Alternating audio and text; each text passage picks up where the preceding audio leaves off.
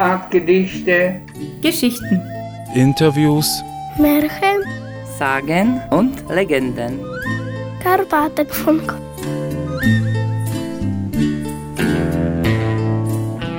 Herzlich willkommen zum Karpatenfunk, dem Podcast des Karpatenblattes. Mein Name ist Katrin Litschko, ich bin die Chefredakteurin des Karpatenblattes und bei mir ist heute Stefan Kruschke, der Kulturattaché der Deutschen Botschaft Pressburg. Wir treffen uns heute ganz außergewöhnlich mal in der Deutschen Botschaft Pressburg. Und zwar haben wir einen besonderen Anlass, auf den wir später noch zu sprechen kommen. Herr Kruschke, Sie leiten seit ungefähr einem halben Jahr hier das Kultur- und Pressereferat. Was hatten Sie denn für Eindrücke von dem ersten halben Jahr? Ja, vielen Dank und viele Grüße erstmal an alle Zuhörerinnen und Zuhörer.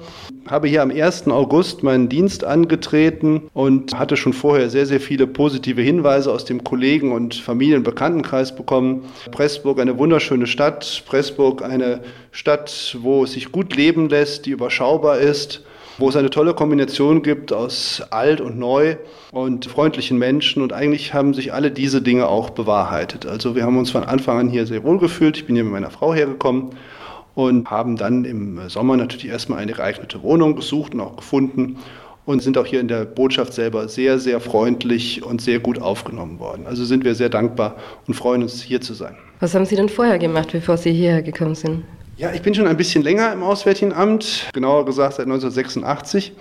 Habe damals die Ausbildung noch in Bonn gemacht für den gehobenen Dienst, also eine Verwaltungslaufbahn und habe seitdem in London, in einem kleinen Konsulat in Dänemark, in Riga, Lettland und in Pristina im Kosovo arbeiten dürfen und war dann äh, zuletzt zehn Jahre in Brüssel, zunächst bei unserer NATO-Vertretung und dann auch bei der Vertretung bei der Europäischen Union tätig. Und bevor ich im Sommer hier nach äh, Pressburg gekommen bin, war ich fünf Jahre noch in Bonn. Da haben wir vom Auswärtigen Amt eine Dienststelle und diese Dienststelle kümmert sich um den deutschen UN-Standort. Ein Beispiel ist das Klimasekretariat der Vereinten Nationen, was in Bonn sitzt. Und das hat mir auch viel Freude gemacht. Aber hier freue ich mich jetzt vor allen Dingen, viel Kontakt mit vielen verschiedenen Menschen zu haben und das macht ja den Reiz der Arbeit aus. Hatten Sie denn bei Ihren vorherigen Arbeitsstellen auch schon Kontakt oder Überschneidungspunkte mit deutschen Minderheiten? Ja, eigentlich ist das Thema Minderheiten überhaupt so der rote Faden meines gesamten Berufslebens.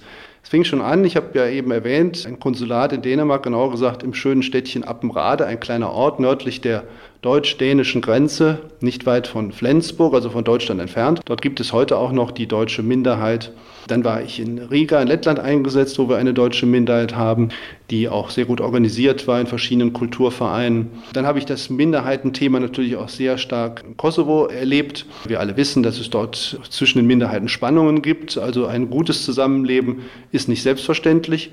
Und dann habe ich während meiner Arbeit in Brüssel mich auch mit Regionen beschäftigt, vor allen Dingen Nordafrika, aber auch dem Mittleren Osten, wo auch immer wieder verschiedene Volksgruppen miteinander gerungen haben, wo es letztendlich auch immer wieder Minderheitenthemen gab. Und das hat mich auch ein bisschen geprägt und mich sensibilisiert für die Anliegen von Minderheiten.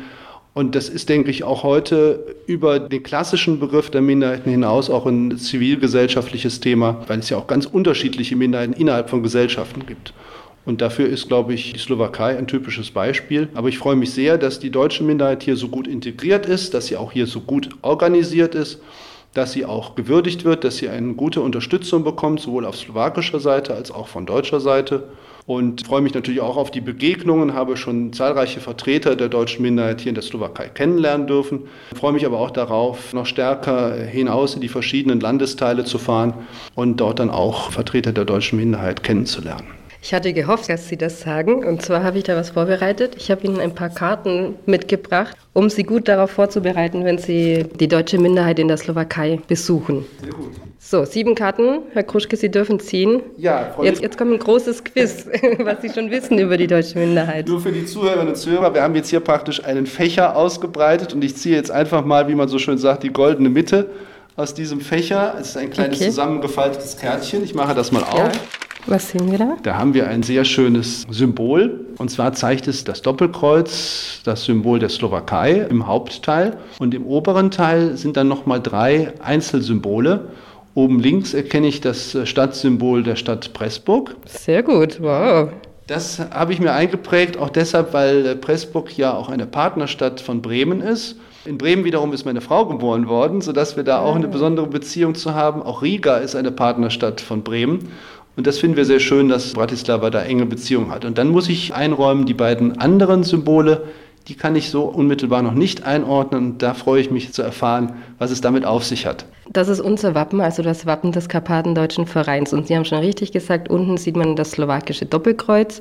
Links ist das Wappen von Pressburg, in der Mitte das von Kremnica Kremnitz im Hauerland, also in der Mittelslowakei, und rechts das von Keschmarok Kesmark. Und in Kesmark findet auch immer einmal pro Jahr unser großes Fest, das Kultur- und Begegnungsfest der Karpatendeutschen im Juni statt. Ja, das habe ich auch schon gehört. Ich habe auch schon einiges erfahren. Ich freue mich darauf, auf jeden Fall auch dort äh, mitmachen zu können. Ich glaube, das wird eine gute Gelegenheit sein, viele Vertreterinnen und Vertreter der deutschen Minderheit kennenzulernen. Also ich freue mich darauf, mit ihnen dann zusammenzukommen.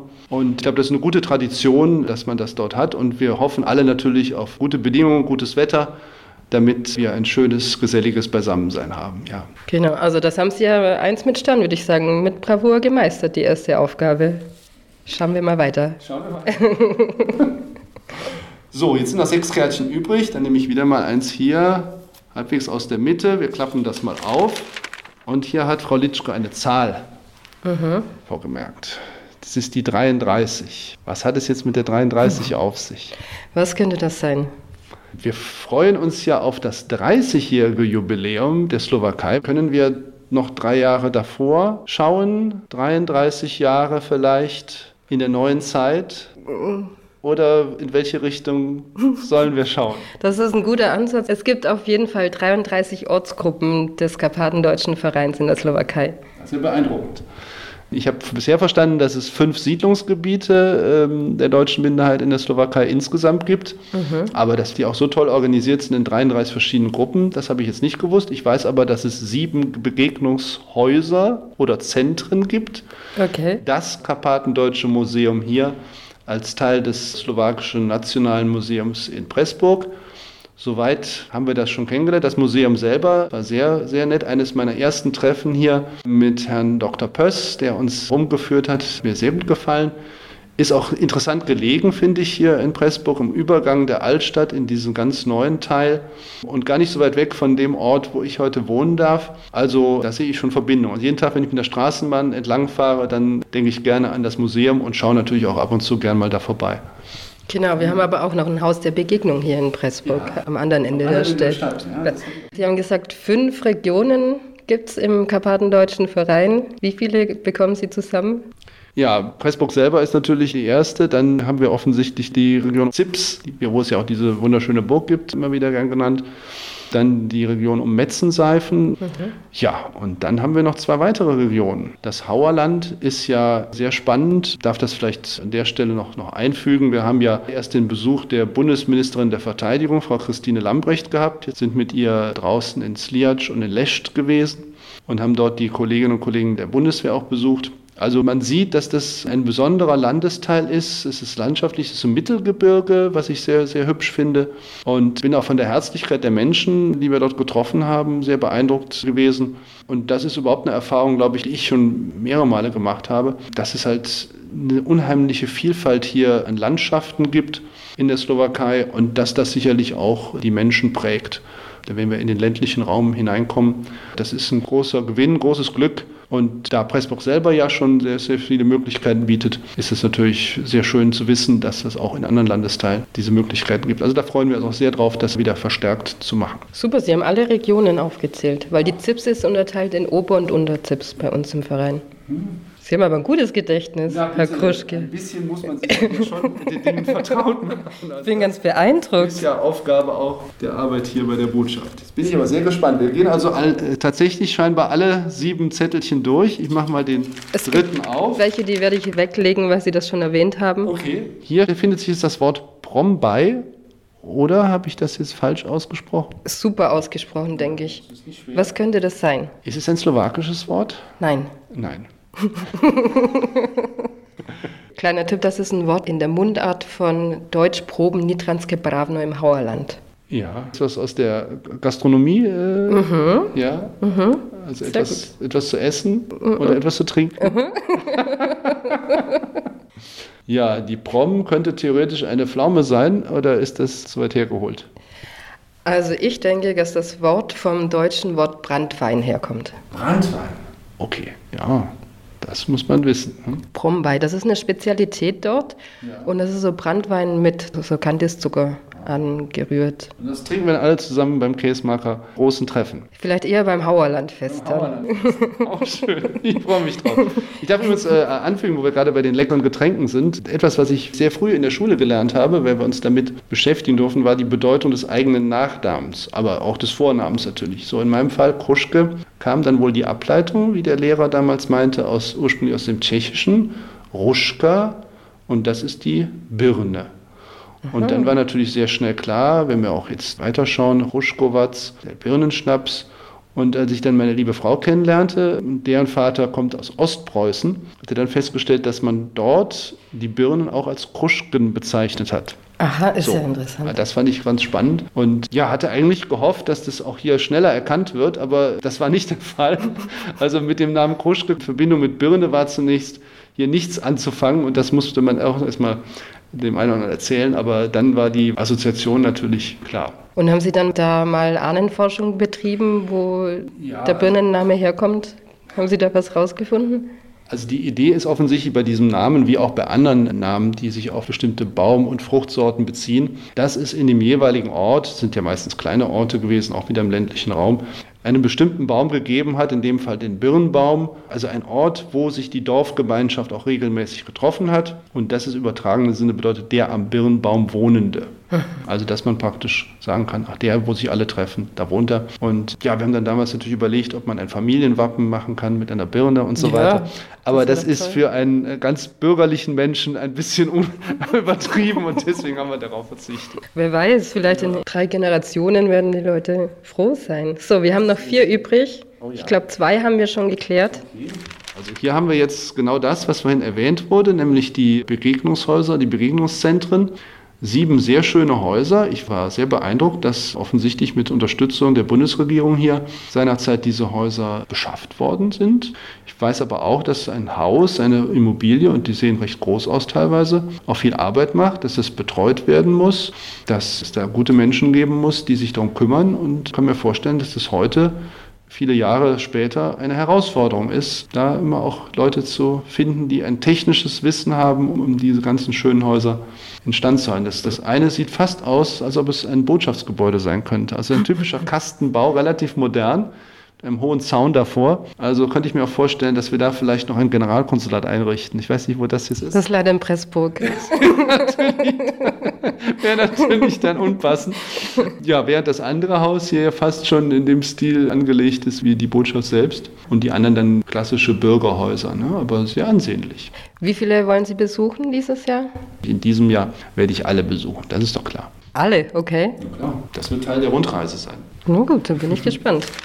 Oh, jetzt kommt was. Ja, es ist eigentlich ein kleines Symbol jetzt aufgezeichnet auf diesem vierten Zettel, das eine Art Lautsprecher zeigt. Ich bin sehr froh, dass Sie das erkannt haben. Lautstärke. Das ist ja etwa ein Symbol, was wir alle auf unseren Computern heutzutage finden oder auf unseren Smartphones. Ich wollte Ihnen was vorspielen, damit Sie auch mal hören, wie die Mundart klingt, bevor Sie da losziehen. I Boasse binds in de gelijkzijds naast Joa. Skris kinderen met de kraus en hoa. I Boasse binds een runden tisch, oft mit een gebacken Wies, in ihm ecke Glas bei, da wird das ganze Jahr fröhlich und lustig sein. Das war eine Mundart aus dem Hauerland. Mhm. Haben Sie alles verstanden? Zwischendurch das eine oder andere Wort sicherlich nicht. Zum Ende hin, meine ich, wäre es sehr, sehr deutlich gewesen.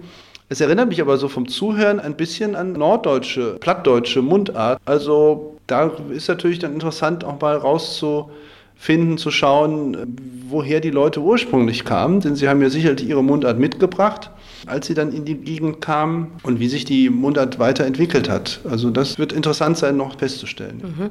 Und das ist auch total spannend, weil in den unterschiedlichen Regionen in der Slowakei haben die Mundarten unterschiedliche Einflüsse. Also manchmal findet man da Einflüsse aus dem Schwäbischen zum Beispiel, manchmal aus dem Sächsischen, mhm. manchmal aus dem Niederländischen.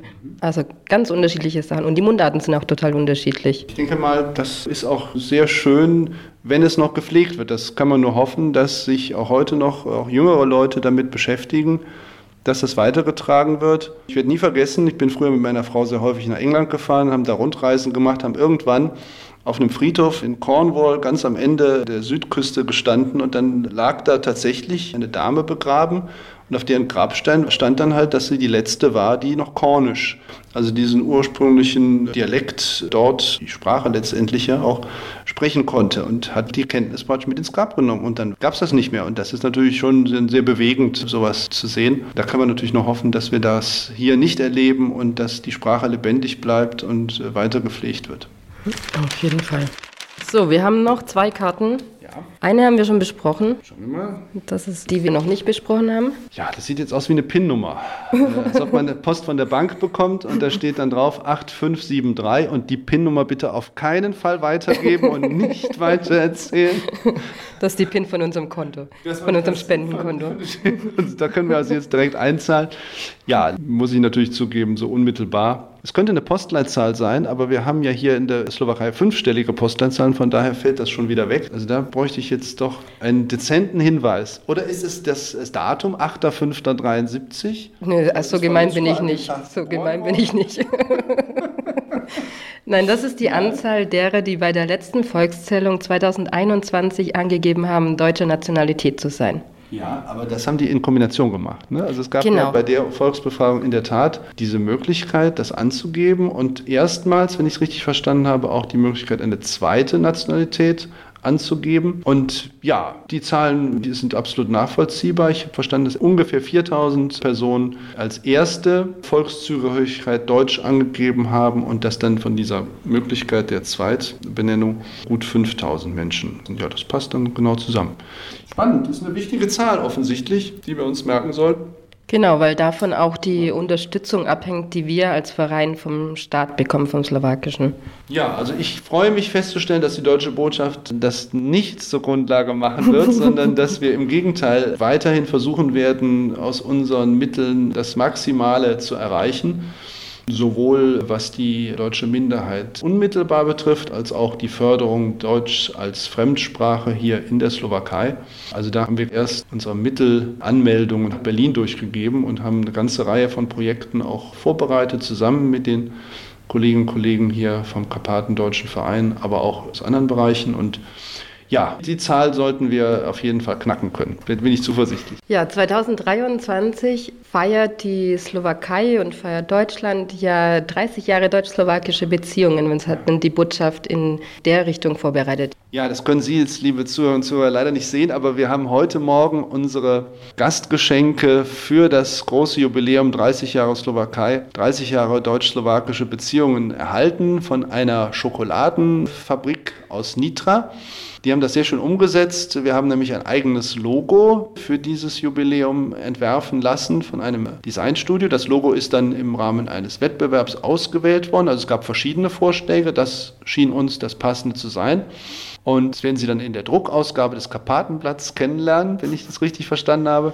Es geht darum, dass praktisch zwei Figuren sich einander zugetan sind, dass sie einander zuhören, dass sie miteinander sprechen, sich verstehen, offensichtlich in guter Stimmung beieinander sind.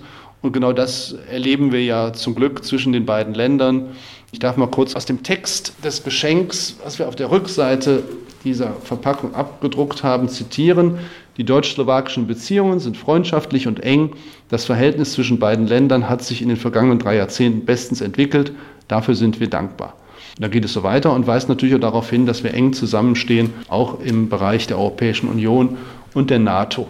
Das ist also ein wichtiger Baustein für unsere Öffentlichkeitsarbeit im Jubiläumsjahr 2023. Der nächste Baustein wird eine Videoreihe sein, also eine Aneinanderreihung von Videoclips. Wir haben die Vertreter der deutschen Kultur hier in der Slowakei, aber auch Vertreter der deutschen Wirtschaft und anderer Institutionen, auch viele slowakische Einrichtungen angesprochen und haben sie gebeten, sich mal zu überlegen, was für sie persönlich 30 Jahre Slowakei, 30 Jahre Beziehungen Slowakei-Deutschland bedeutet und das mit ihrem eigenen Smartphone ganz authentisch, ganz natürlich aufzunehmen in einer Umgebung, in der sie sich wohlfühlen, in der sie auch normalerweise vielleicht tätig sind und uns das zu schicken. Und da sind schon mehrere Beiträge eingegangen. Ich möchte mich an der Stelle auch ganz herzlich beim Karpatendeutschen Verein bedanken, auch bei Ihnen, Frau Litschko, für die Vermittlung. Wir haben mit Beiträgen von Herrn äh, Dr. Pöss, von Herrn äh, Max Rösler und von noch einem Vertreter der jungen Generation aus dem Karpatendeutschen Verband schon sehr, sehr schöne Videos erhalten. Und ich denke, das ist auch ein guter Ausdruck der freundschaftlichen Beziehung beider Länder. Denn diese Beiträge personifizieren ja geradezu, dass man sowohl Slowake sein kann und sich mit der deutschen Kultur intensiv beschäftigt, als auch Deutscher, der sich halt hier in dem Zusammenspiel zwischen Deutschland und der Slowakei gerade im Kulturbereich engagiert. Also das sind Paradebeispiele aus meiner Sicht. Dafür sind wir sehr dankbar. Und wir hören jetzt mal kurz rein, was Herr Dr. André Pess, Maximilian Rössler, unser IFA Kulturmanager und Hubert Koscher von der KDJ zu dem Jubiläum wünschen.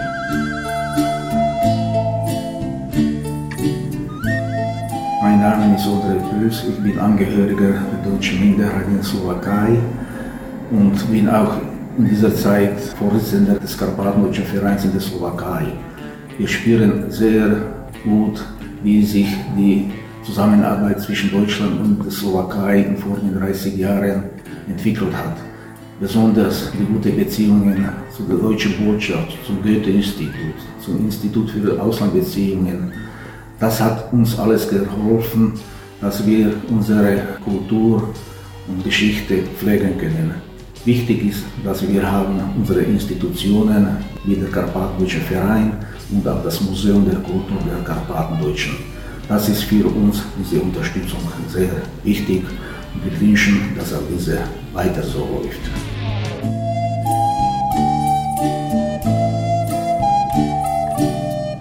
Hallo, mein Name ist Max Rössler und ich bin in Santa Kulturmanager vom Institut für Auslandsbeziehungen und bin hier in Sand zum Karpatendeutschen Verein in der Slowakei.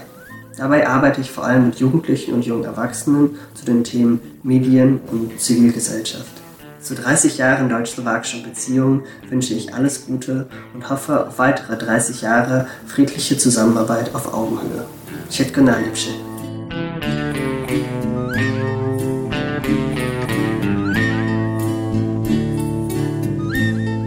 Mein Name ist Hubert Kojar, ich bin Mitglied des Karpatendeutschen Vereins und der Karpatendeutschen Jugend. Ich bin in der Slowakei aufgewachsen und habe in Popra die deutschsprachige Abteilung des Gymnasiums besucht. Während meines Medizinstudiums habe ich mehrere Praktika in Deutschland absolviert und hatte auch Stipendien deutscher Institutionen. Jetzt lebe ich in Deutschland und zum 30. Jubiläum wünsche ich uns, dass wir weiter freundschaftliche Beziehungen pflegen, uns für die demokratischen Werte einsetzen und der jungen Generation Mut für eine bessere Zukunft geben.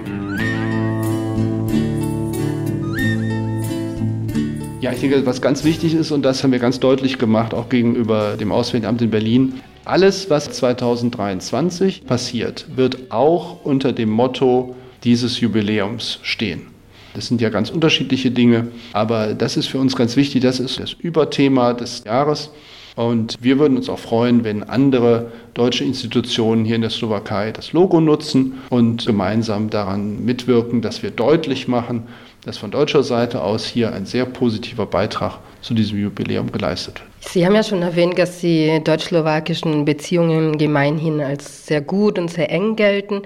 Wo gibt es denn vielleicht noch Verbesserungsbedarf? Ja, im zwischenmenschlichen Bereich ist es sehr gut. Wir haben einen engen Kulturaustausch. Wir haben natürlich auch mit der deutschen Wirtschaft hier in der Slowakei einen starken Partner. Wir wissen, dass es viele große, aber auch viele kleinere Unternehmen gibt. Insgesamt sollen es etwa 600 deutsche Unternehmen sein, die in der Slowakei engagiert sind.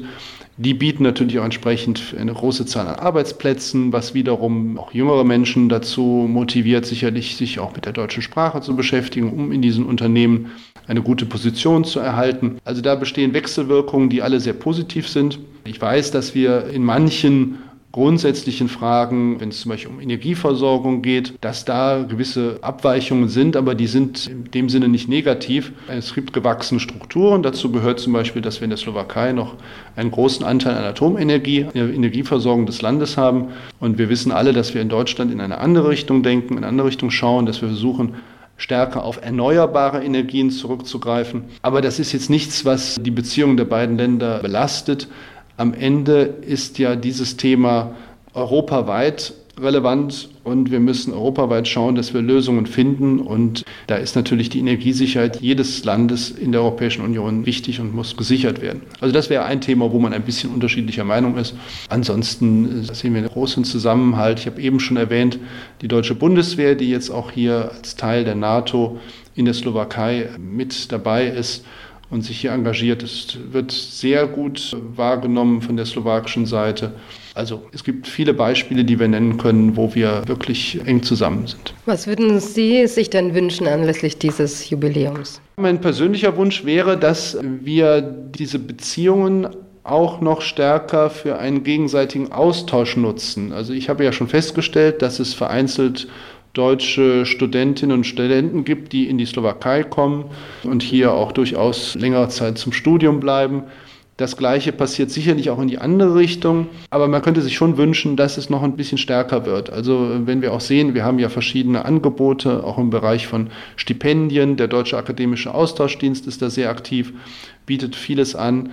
Wir haben vom Deutschen Bundestag ein sehr attraktives Stipendienprogramm und da muss man ehrlich sagen, sind die Bewerberzahlen relativ niedrig. Das hat sicherlich unterschiedliche Faktoren. Das hat demografische Gründe, dass die Anzahl auch der Studierenden insgesamt ein wenig zurückgegangen ist dass auch die Anzahl der Germanistikstudenten vielleicht ein bisschen zurückgegangen ist. Aber das wäre natürlich wünschenswert, dass es da auch in dem Bereich noch einen stärkeren Austausch gibt.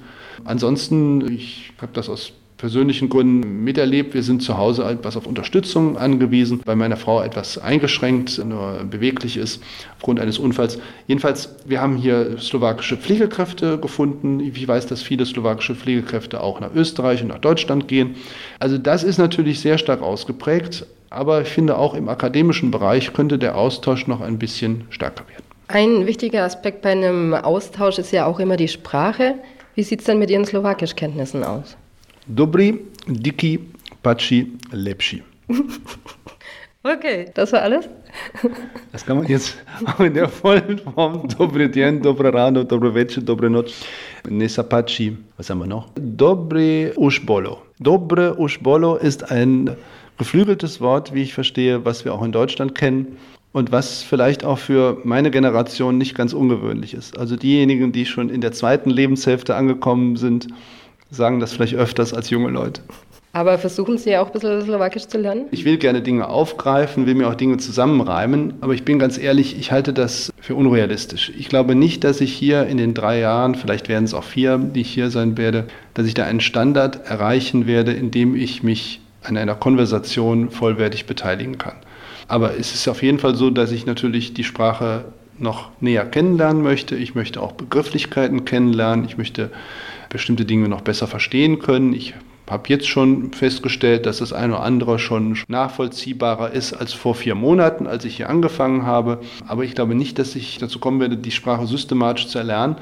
Leider habe ich mich auch bisher nur mit Sprachen aus anderen Sprachfamilien beschäftigt, sodass da also auch die Verbindungen oder die möglichen Assoziationen die natürlich auch immer mit einer gewissen Vorsicht zu genießen sind, aber das habe ich nicht. Ne? Ich habe also jetzt keine andere slawische Sprache irgendwann mal näher kennengelernt. Ich habe mich auch nie mit dem Russischen näher beschäftigt. Also alles, was vielleicht irgendwie helfen könnte, äh, steht mir nicht zur Verfügung. Ich würde also bei Null anfangen. Auf der anderen Seite wird ja gesagt, dass gerade bei äh, Menschen über 50, um das mal allgemein auszudrücken, es vielleicht helfen könnte, sich mit einer Sprache zu beschäftigen, weil das ja auch gegen bestimmte Krankheiten oder bestimmte gesundheitliche Entwicklungen vorbeugen sollen. Wenn wir an Demenz, Alzheimer denken, also das könnte noch eine Motivation sein, wenn man merkt, dass man so ein bisschen vergesslich und unaufmerksam wird, vielleicht sich dann doch noch ein bisschen intensiver damit zu beschäftigen. Und dann hängt sicherlich auch mal von den Menschen ab, mit denen man zu tun hat. Wir haben hier in der Botschaft eine sehr luxuriöse Situation, dass wir viele liebe Kolleginnen und Kollegen aus der Slowakei haben, die teilweise schon seit 20, 30 Jahren bei uns sind die uns die ganzen sprachlichen Dinge abnehmen, sodass wir also hier ja sehr gut auch ohne slowakisch Kenntnis zurechtkommen. Das muss man ehrlich zugeben. Wir sind in der Botschaft, anders als in anderen Bereichen, nicht darauf angewiesen, dass jeder persönlich über bestimmte sprachliche Fähigkeiten verfügt. Oder Sie probieren es gleich mit einer karpatendeutschen Mundart. Ja, das wäre natürlich am günstigsten, glaube ich. Dingen würde man dann beim Case-Marker Begegnungsfest sicherlich für Furore sorgen. Das würde mir Freude machen. Zu Ihren Vorsätzen zählt auf jeden Fall nicht perfektes Slowakisch zu lernen. Haben Sie denn andere Vorsätze für dieses Jahr, für 2023, jetzt für Ihre Arbeit an der Botschaft? Hier hatte ich ja schon die Gelegenheit, ein bisschen in andere Landesteile zu reisen. Wir waren in Nitra, wir waren in Trnava, wir sind nach Banstra Bistrica gefahren. Ich habe auch das Holocaust-Museum in Seret gesehen, weil das Thema Erinnerungskultur für mich auch eine große Rolle spielt, finde ich auch wichtig für die deutsche Botschaft. Sie können daraus schon ablesen, dass ich es bisher nur bis in die Mittelslowakei geschafft habe. Jetzt ist natürlich ganz klar, als als nächstes auch äh, Ziele noch weiter im, in östlichen Landesteilen auf dem Programm stehen, also Koschice, Preschow, Poprad, überall auch dort, wo es die deutsche Minderheit gibt, wo es Vertreter der deutschen Bildungseinrichtungen gibt, wo es Schulen gibt, slowakische, an denen verstärkter Deutschunterricht gegeben wird. Das sind natürlich alles Orte, die ich sehen, denen ich auch zusammentreffen möchte. Und dann gibt es ja zahlreiche auch touristische Ziele in den verschiedenen Landesteilen. Also ich denke mal, dass das Programm ist reichhaltig. Auf der anderen Seite sind es ja auch noch drei Jahre, die wir hier bleiben dürfen und die ich auch gerne intensiv nutzen möchte. Und da freue ich mich sehr drauf. Also das ist das, ist das große Ziel. Ich möchte aber auch im Umkehrschluss noch einmal betonen, dass die Botschaft in Pressburg natürlich auch jedem offen steht, der sich für die deutsche Kultur interessiert und gerade meine Kollegin, Frau Michaela Vita und meine Wenigkeit hier im Kulturbereich auch als Ansprechpartner fungieren und uns auch freuen, wenn Leute auf uns zukommen. Also das soll keine Einbahnstraße sein. Wir haben den klaren Auftrag als deutsche Botschaft in der Slowakei, uns um die ganze Slowakei natürlich zu kümmern, uns überall umzutun. Und da freue ich mich sehr darauf, das möchte ich gerne tun. Und im Gegenzug kann ich nur anbieten, diejenigen, die sich für die deutsche Botschaft interessieren, nicht zu zögern, auch auf uns zuzukommen und mit uns in Kontakt zu treten. Und da stehen wir also jederzeit zur Verfügung. Und wir als Karpatendeutscher Verein bedanken uns auch noch ganz herzlich für die Unterstützung der deutschen Botschaft, die ganz oft auch in den Regionen landet, also nicht unbedingt hier auf Pressburg konzentriert ist, sondern auch viel in der ZIPS zum Beispiel passiert. In der Tat, das ist auch wichtig, denke ich, dass wir da mal darauf achten, dass da eine gerechte Verteilung stattfindet und letztendlich alle Anfragen gleichermaßen gewertet werden und dann auch versucht wird, möglichst vielen Projekten auch gerecht zu werden. Das ist unser Ziel. So, ja, lieber Herr Kuschke, vielen Dank für das Gespräch. Wir sind gespannt, was Sie dann erzählen von Ihren Erkundungstouren von dem Rest des Landes. Und ihr habt den Karpatenfunk gehört, den Podcast des Karpatenblattes. Ihr findet uns überall dort, wo es Podcasts gibt und auf Karpatenfunk SK. Vielen Dank fürs Zuhören. Bis zum nächsten Mal. Tschüss. Auf Wiederhören. Auf Wiedersehen.